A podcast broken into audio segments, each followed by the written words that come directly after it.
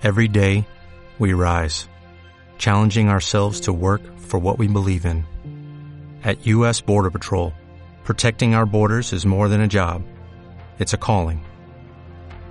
Agents answer the call, working together to keep our country and communities safe.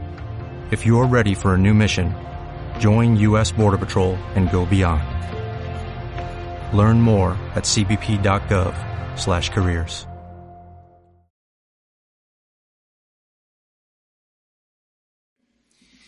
Quisiera invitarlos a compartir esta mañana, todavía por unos pocos minutos esta mañana, en un texto del Evangelio de Marcos, en el capítulo 10, versículos 46 al 52.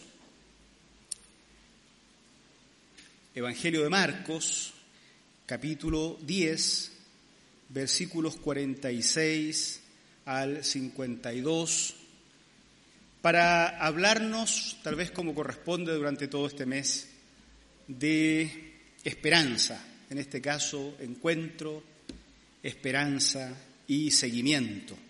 Aunque nos vamos a encontrar con que nuestro texto incluye un poco de desesperanza también. Ya no vamos a dar cuenta que hay en esta presencia de Jesús eh, un encuentro, esperanza, pero también hay un poco de desesperanza, no por culpa de Jesús, pero está ahí, presente en el relato y nos vamos a dar cuenta de eso. Bien, Leo, ustedes pueden seguir en la proyección esta lectura. Después llegaron a Jericó. Más tarde salió Jesús de la ciudad acompañado de sus discípulos y de una gran multitud un mendigo ciego llamado Bartimeo, el hijo de Timeo, estaba sentado junto al camino.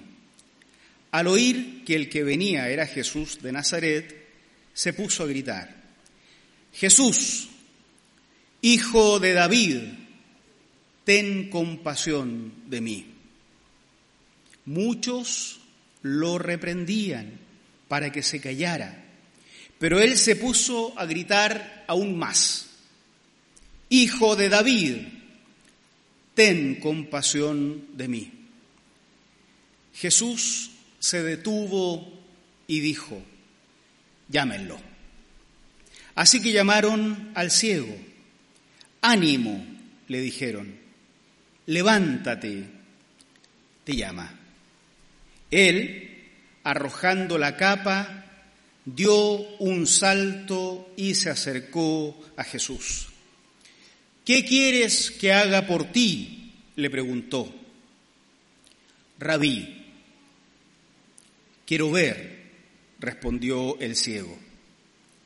Puedes irte, le dijo Jesús, tu fe te ha sanado. Al momento recobró la vista y empezó a seguir a Jesús por el camino. Este relato del, ciego, eh, Bartimeo, el nombre lo conocemos gracias al texto de, de Marcos, aparece en los tres evangelios. Aparentemente hay una tradición anterior, recuerden ustedes que entre los acontecimientos y los evangelios han pasado algunas décadas, ha habido todo un proceso de transmisión, las personas habrán contado las historias oralmente, se habrán hecho canciones de las historias, se habrán escrito fragmentos y las narraciones habrán sido eh, eh, enfocadas en cuestiones específicos, específicas. Entonces, hay una tradición muy fuerte hasta que los tres evangelistas plasman por escrito lo que la iglesia venía haciendo circular. Las tres narraciones son distintas. Si ustedes la buscan en Mateo, en Marcos y en Lucas, se van a encontrar con que uno dice que eran dos ciegos, otro dice que no, no le dice el nombre, uno lo extiende un poco más, porque intenta con su evangelio ser más claro todavía. Y otro, Marcos, es el que nos presenta esta versión. Tal vez la primera versión escrita sea la de Marcos. Van a ver ustedes si leen Lucas en la casa, si tienen tiempo y, buscan, Lucas amplía la historia. Todo eso es como funciona la transmisión de la memoria en la antigüedad. El acontecimiento ocurre, pero por décadas se cuentan las historias hasta que se fijan por escrito. En la narración de Marcos hay características narrativas que son muy portadoras de sentido para nuestros días y estas características, o algunas de ellas, son las que yo quisiera compartir con ustedes hoy.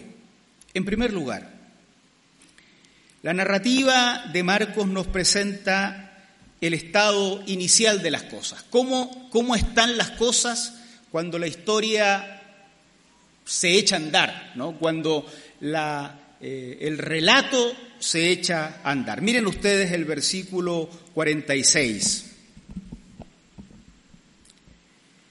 Después llegaron a Jericó. Más tarde, no se detiene mucho en lo que hace en Jericó. Está apurado Marcos por contar lo que pasa con esta historia. Más tarde salió Jesús de la ciudad, ¿no? Es como que hubiera entrado y salido. En otros evangelios Jesús hace algo más en Jericó, pero aquí a Marcos le interesa contar, llegar rápido a la historia que quiere narrar. Más tarde salió Jesús de la ciudad acompañado de sus discípulos de una gran multitud. Quienes siguen a Jesús son sus discípulos y una gran multitud. ¿Cuántos en esa multitud habrán sido de los que han experimentado los milagros del Señor? Habrán ido a encontrarse con Jesús pidiendo algo, lo recibieron y ahora están en la multitud siguiendo a Jesús. También entre, los que, entre quienes lo siguen están los discípulos, que son los más cercanos, aquellos que están sirviéndolo, aquellos que están de alguna forma compartiendo el proyecto, el nuevo movimiento de Jesús eh, y están, digámoslo así, cargando la carreta junto con Jesús, ¿no? Tirando la carreta junto con Jesús. Esos son los que van siguiendo al Señor al inicio. Hay uno que no lo va siguiendo. Está sentado en el camino. Un mendigo ciego llamado Bartimeo, acá le dice el nombre, Bar Timeo, Bar en arameo es hijo, Bar, el hijo de Timeo. Y este, este no iba siguiendo a Jesús. No es de los seguidores, no es discípulo tampoco. Tampoco es de la multitud que va siguiendo al Señor. Marcos se detiene a describir que está sentado a la orilla de un camino.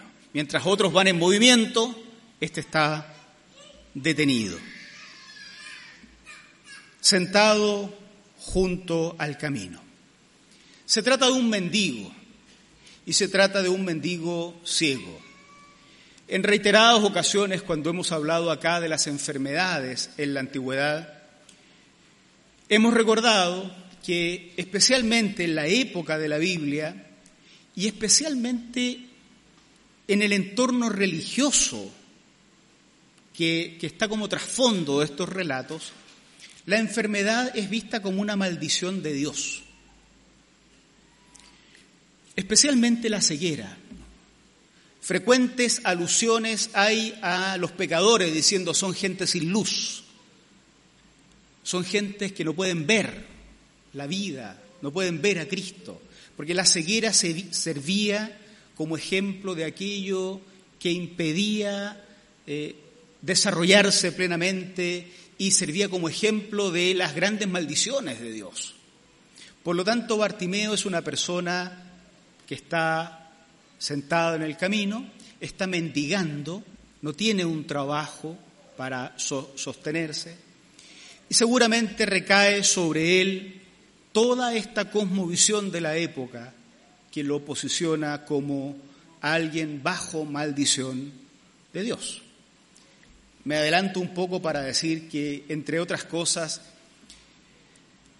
esa forma de entender la enfermedad fue algo que Jesucristo vino a, eh, corregir. No obstante, en amplios sectores del cristianismo, la enfermedad sigue siendo vista como una especie de maldición de Dios. Es una cosa curiosa que debiéramos nosotros tomar nota. Basta de asignarle a la enfermedad este componente pecaminoso, este carácter de juicio, como que el enfermo algo habrá hecho mal, por eso Dios lo tiene como está, ¿no? Bueno, ese es el estado inicial. Va Jesús allá adelante, pasó por Jericó, a Marco no le importa mucho contarnos lo que hizo en Jericó, pasó por Jericó, ahora va saliendo de Jericó, algo habrá hecho porque hay una multitud que lo va siguiendo, además de sus discípulos, pero hay uno que no lo sigue, que está sentado, detenido, a la orilla del camino, se trata de un mendigo, y se trata de un mendigo ciego, pero que tiene nombre, es el hijo de Timeo. Esto es relevante entre tanto personaje desconocido en la Biblia o innominado, sin nombre.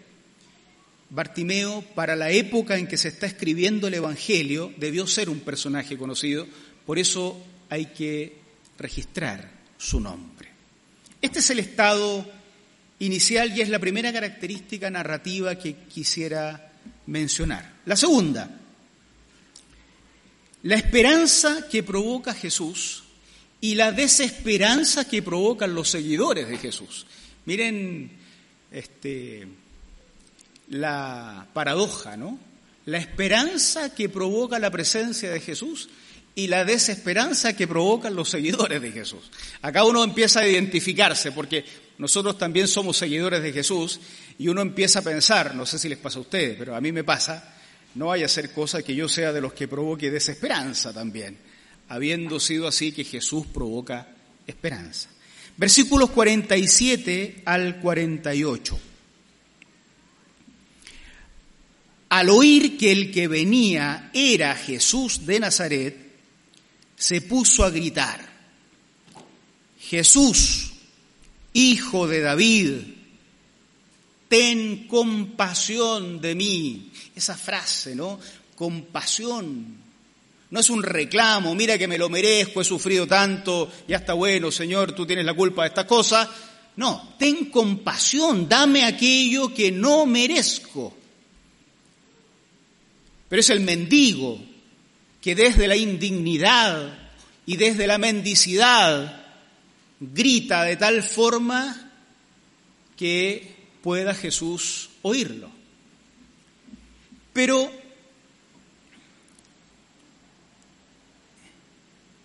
Esto es porque el que va pasando por ahí es Jesús. Es Jesús. Lucas, yo ya, les conté que los tres evangelistas cuentan la misma historia de forma diferente porque están contándola con décadas de diferencia. Lucas, que está más preocupado de pulir el texto de Marcos, lo dice así. Cuando oyó a la multitud que pasaba, preguntó qué acontecía. Jesús de Nazaret está pasando por aquí, le respondieron. Entonces Lucas explica a su audiencia cómo es que Bartimeo, que no ve, se entera que el que va pasando por ahí era Jesús. Lucas se explaya un poquito en esto. La cuestión es que el que va pasando por ahí es uno que tiene poder y Bartimeo algo ha oído de Jesús. La fama de Jesús está llenándolo todo. El que va pasando por ahí es uno que genera esperanza. Puede ser que el grito no resulte, pero si resulta lo cambia todo. Puede ser que no me tomen en cuenta, puede ser que me gane una humillación más, pero ¿qué es una humillación más? frente a todas las que eh, tengo encima, habría pensado Bartimeo.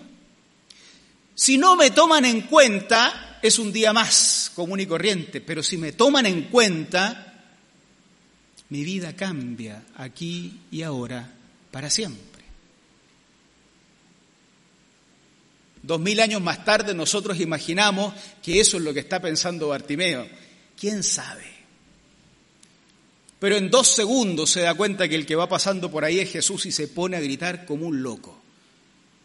Jesús, hijo de David, esa expresión que cualquier judío de la época habría entendido como un componente del Mesías como una forma en que se le llama a la gran esperanza de Israel. Y el ciego le grita con esas palabras, Hijo de David, ten compasión de mí. No le habrá gritado a cualquiera que pase por ahí. No es el emperador, no es el rey regional, no es el gobernador. El que va pasando por ahí es el Hijo de David, a quien vale la pena interrumpir en su viaje porque su nombre, porque su presencia, y también hoy, hermanos, hermanas, su nombre genera esperanza, genera esperanza. Pero entonces intervienen los seguidores de Jesús. Y esto es súper interesante.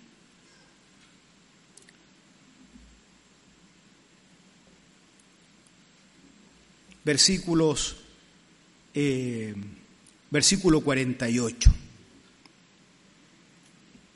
Cuando él se puso a gritar, muchos lo reprendían para que se callara. Muchos lo reprendían para que se callara. Qué cosa más indecorosa el mendigo interrumpiendo a la multitud. Qué cosa más indecente, indeseable. Qué cosa más molesta este ruido. Vamos acá en algo serio, por favor, Bartimeo, deja de interrumpir. Estamos haciendo algo importante. Estamos siguiendo al Mesías, al Señor. Ya sanó, hizo maravillas en Jericó. Mendigo desubicado, ¿por qué no guarda silencio? Tú estás para el silencio y la mendicidad. Qué bueno que no hizo caso, ¿no? Entonces dice Marcos que él se puso a gritar más fuerte todavía. Era un porfiado de tomo y lomo, ¿no? Habrá sido chileno este a lo mejor. Somos porfiados nosotros. Bueno, este nos ganó a todos y le fue bien. No siempre ser porfiado hace que a uno le, le vaya bien. Escúchenlo, por favor. Este es un desobediente. Entonces, en el mismo minuto en que se genera la esperanza, porque el Señor va cruzando, los seguidores de Jesús generan la desesperanza. La multitud, y, ya nos habían dicho al comienzo que en esa multitud estaban los discípulos y la multitud que venía siguiendo. Estos eran los que habían experimentado la obra del Señor. Esta cosa de, mira, ¿Qué pensarían? ¿Que el poder de Dios se iba a agotar? A lo mejor, si le hace el milagro a Bartimeo, no me lo va a hacer a mí. O lo que eh, en aquello que me fue bien a mí, no quiero que le vaya bien a otros. O el simple desprecio o la simple concepción religiosa de que el hombre es un pecador y no merece la acción de Dios.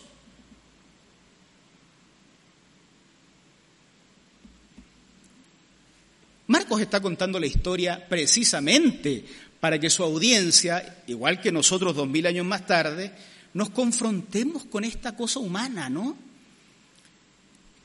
Que también está presente entre nosotros a veces. Entonces, la presencia de Cristo, el nombre de Cristo, porque según Lucas, alguien le dijo, va pasando Jesús por acá, el nombre genera una esperanza enorme. Sin embargo, quienes debieron haberlo comprendido de antes, los que lo siguen a Jesús, generan la desesperanza. En tercer lugar, llama la atención de la narrativa cómo la esperanza de Bartimeo es recompensada. Versículos 49 en adelante. Finalmente Jesús se detuvo Valió la pena que gritara más fuerte, ¿no? Jesús se detuvo y dijo, llámenlo. Así que llamaron al ciego.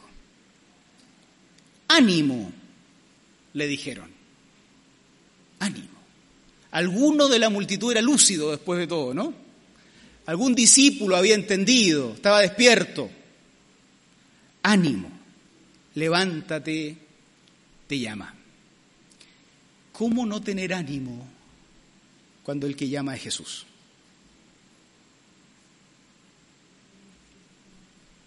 Pero estuvo un milímetro de no seguir gritando por culpa de los seguidores de Jesús. Levántate, te llama. Y entonces Bartimeo, y esto lo habrán escuchado muchas veces, pero yo no me canso de decirlo por lo menos porque me parece muy significativo, que es un mendigo que duerme sobre su capa, que es lo único que lo abriga, en un minuto siente que la capa le es estorbo para correr donde Jesús.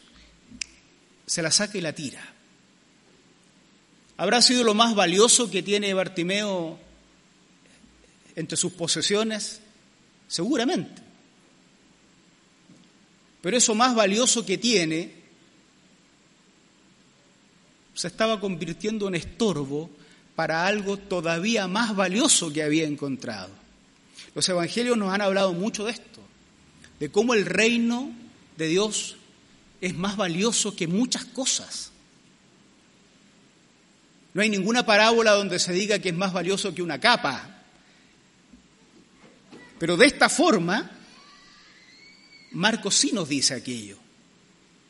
Se despoja de la capa porque alguien le dijo, ten ánimo, te llama. Por toda la esperanza que había provocado Jesús. Arrojó la capa, dio un salto y se acercó a Jesús.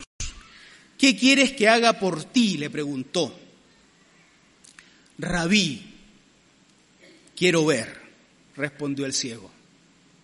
Es interesante. Recuerden que la palabra rabí es esa expresión casi técnica, mi maestro, mi maestro. El ciego se somete, se ofrece como discípulo. Es un honor que los otros discípulos no habrían querido, ¿no? Esos que hacían callar al ciego habrán dicho, ¿cómo se atreve a decirle maestro? Nosotros pasamos las pruebas de admisión. Este, este tipo estaba sentado en el camino y ahora se atreve a decir, mi maestro. Quiero ver. Puedes irte, tu fe te ha sanado. La frase final, la oración final del verso 52, clausura el fragmento completo y nos muestra que aquí termina la historia. La historia empieza con un hombre ciego sentado en un camino, sentado a la orilla del camino, detenido, mientras otros seguían a Jesús. Así empieza. Ese es el, estado inicial de la narración. La narración termina diciendo que en el momento recobró la vista y empezó también a seguir a Jesús. El estado inicial es lo opuesto del estado final de la narración. ¿Qué puede hacer que una vida cambie tanto? Algo que ocurre entre los dos estados, el encuentro de Bartimeo con Jesús. El encuentro de Bartimeo con Jesús. Solo quiero extraer de acá dos consideraciones para compartir con ustedes y para que apliquemos esto a nuestras vidas. En primer lugar, la experiencia de la fe o el encuentro con Jesús en el camino en nuestros caminos. Siempre debiera ocasionar un seguimiento de Jesús. Siempre el Señor nos encuentra en algún lugar detenidos en nuestra existencia.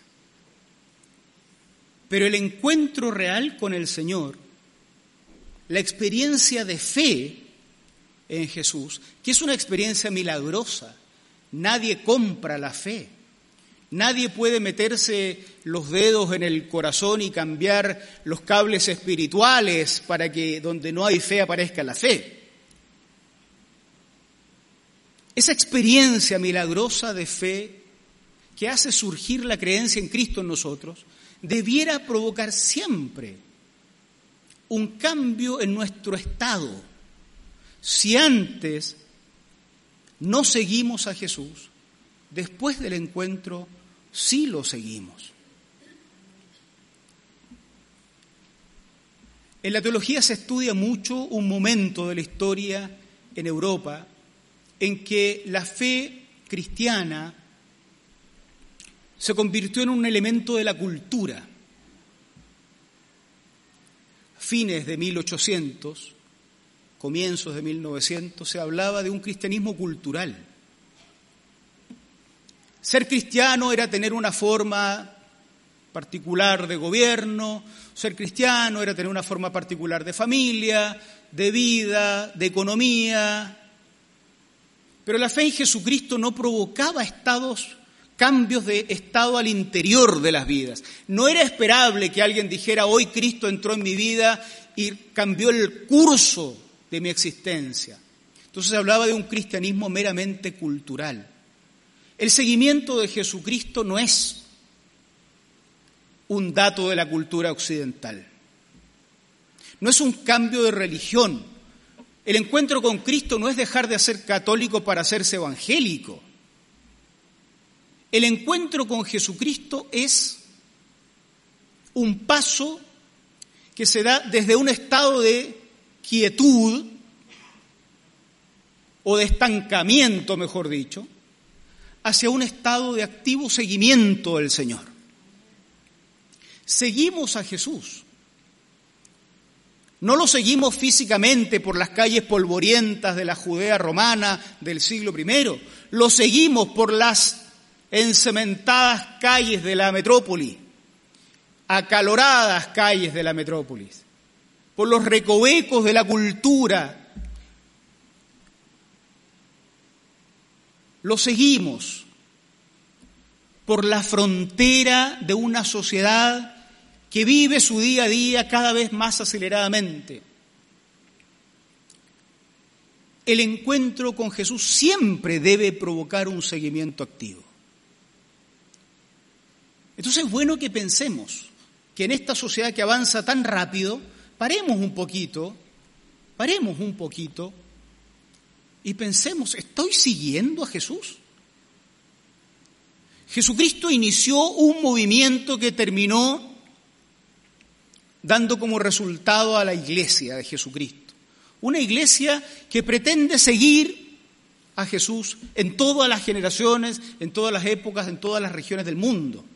En algunos lugares con persecución, en otros lugares con más paz. No se equivoquen. A veces los lugares donde hay menos persecución es donde más la iglesia ha tergiversado el camino. Los riesgos son de otro tipo, no solo de sangre, sino el riesgo de perder el rumbo entre tanta comodidad. Entonces es bueno preguntarse hoy, ¿me encontré con Jesús alguna vez en la vida? Sí. ¿Cambió el rumbo de mi vida? ¿Estoy siguiéndolo? ¿Estoy siguiéndolo? ¿O soy un cristiano de la cultura? Un adorno más de una mentalidad cristiana. ¿Estoy empujando el proyecto de Jesús? ¿Soy parte del movimiento de Jesús? Súper interesante. Hoy día es más fácil asociarse a movimientos creados hace un año y medio que comprometerse con el movimiento de Jesús iniciado hace dos mil años. Eso pasa cuando somos la multitud a veces. Un encuentro con Jesús que no nos transformó realmente. Un casi casi encuentro Eso es lo primero. La experiencia de fe ocasiona siempre un seguimiento comprometido con el movimiento de Jesús. En segundo lugar, aunque el foco de la atención en este relato está siempre puesto sobre Bartimeo y su encuentro con Jesús, y eso está muy bien, en segundo plano hay un grupo que yo digo que tiene que ser sacado a la pizarra para que dé explicaciones. Ese sector de la multitud que estaba molesta con Bartimeo, también son parte de la historia.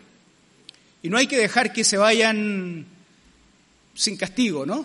Hay que exponerlos, por lo menos en el púlpito.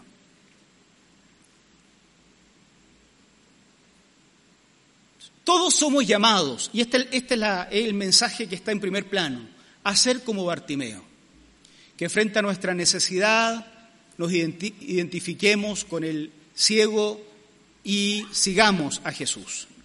Pero una vez que lo estamos siguiendo a Jesús, que debe ser el caso de la mayoría de los que estamos acá presentes y de muchos que están en Zoom y de muchos que están siguiéndonos por YouTube tal vez, una vez que empezamos a seguir a la multitud, ¿quiénes somos? Somos los que levantan la voz para decir, cállate, deja de incomodar, qué vergüenza que vayas hacia el culto, qué vergüenza que no creas en Dios, mira esa, esa mira cómo te vistes, mira cómo te peinas, Cállate, que Jesús no escucha a los que se peinan así. ¿Quiénes somos? Sí, somos la multitud. En algún momento en nuestro propio Jericó, Marcos no cuenta esa historia, pero todos tenemos un Jericó seguramente, nos encontramos con el Señor y empezamos a seguirlo. Pero una vez que vamos en la multitud, ¿qué hacemos con los bartimeos sentados en el camino? Porque hay hartos, oye, allá en la, placita del frente hay hartos. En nuestras universidades hay hartos, en nuestros trabajos hay hartos bartimeos, algunos gritando de tal manera que nosotros como buenos seguidores de Jesús nos incomodan. Que, no, que no se metan acá, que no se vengan acá.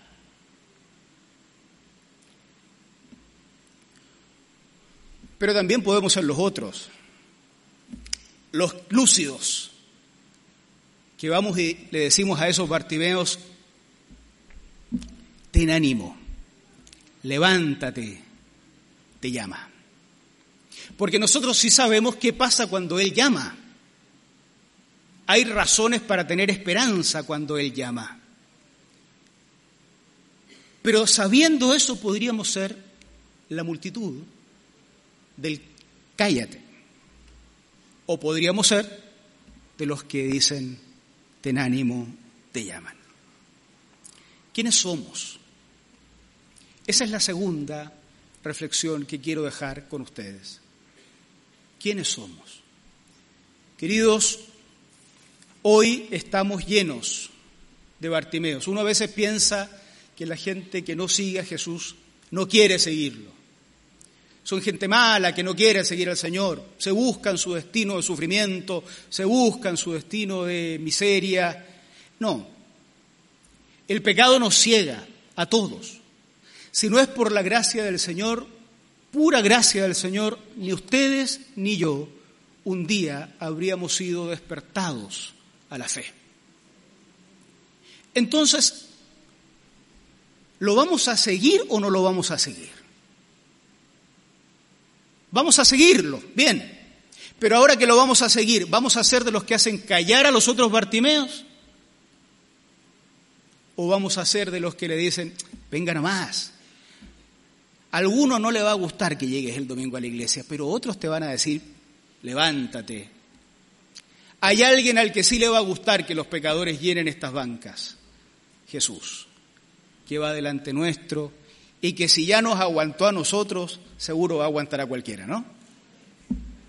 Queridos, que el Señor tenga compasión de nosotros, que siga teniendo compasión de los Bartimeos de nuestros tiempos, y que luego que tenga compasión de nosotros y nos convierta en sus seguidores, siga teniendo más compasión para que nos haga de aquellos seguidores que mantienen la esperanza y no de los seguidores que destruyen la esperanza. Qué triste la experiencia.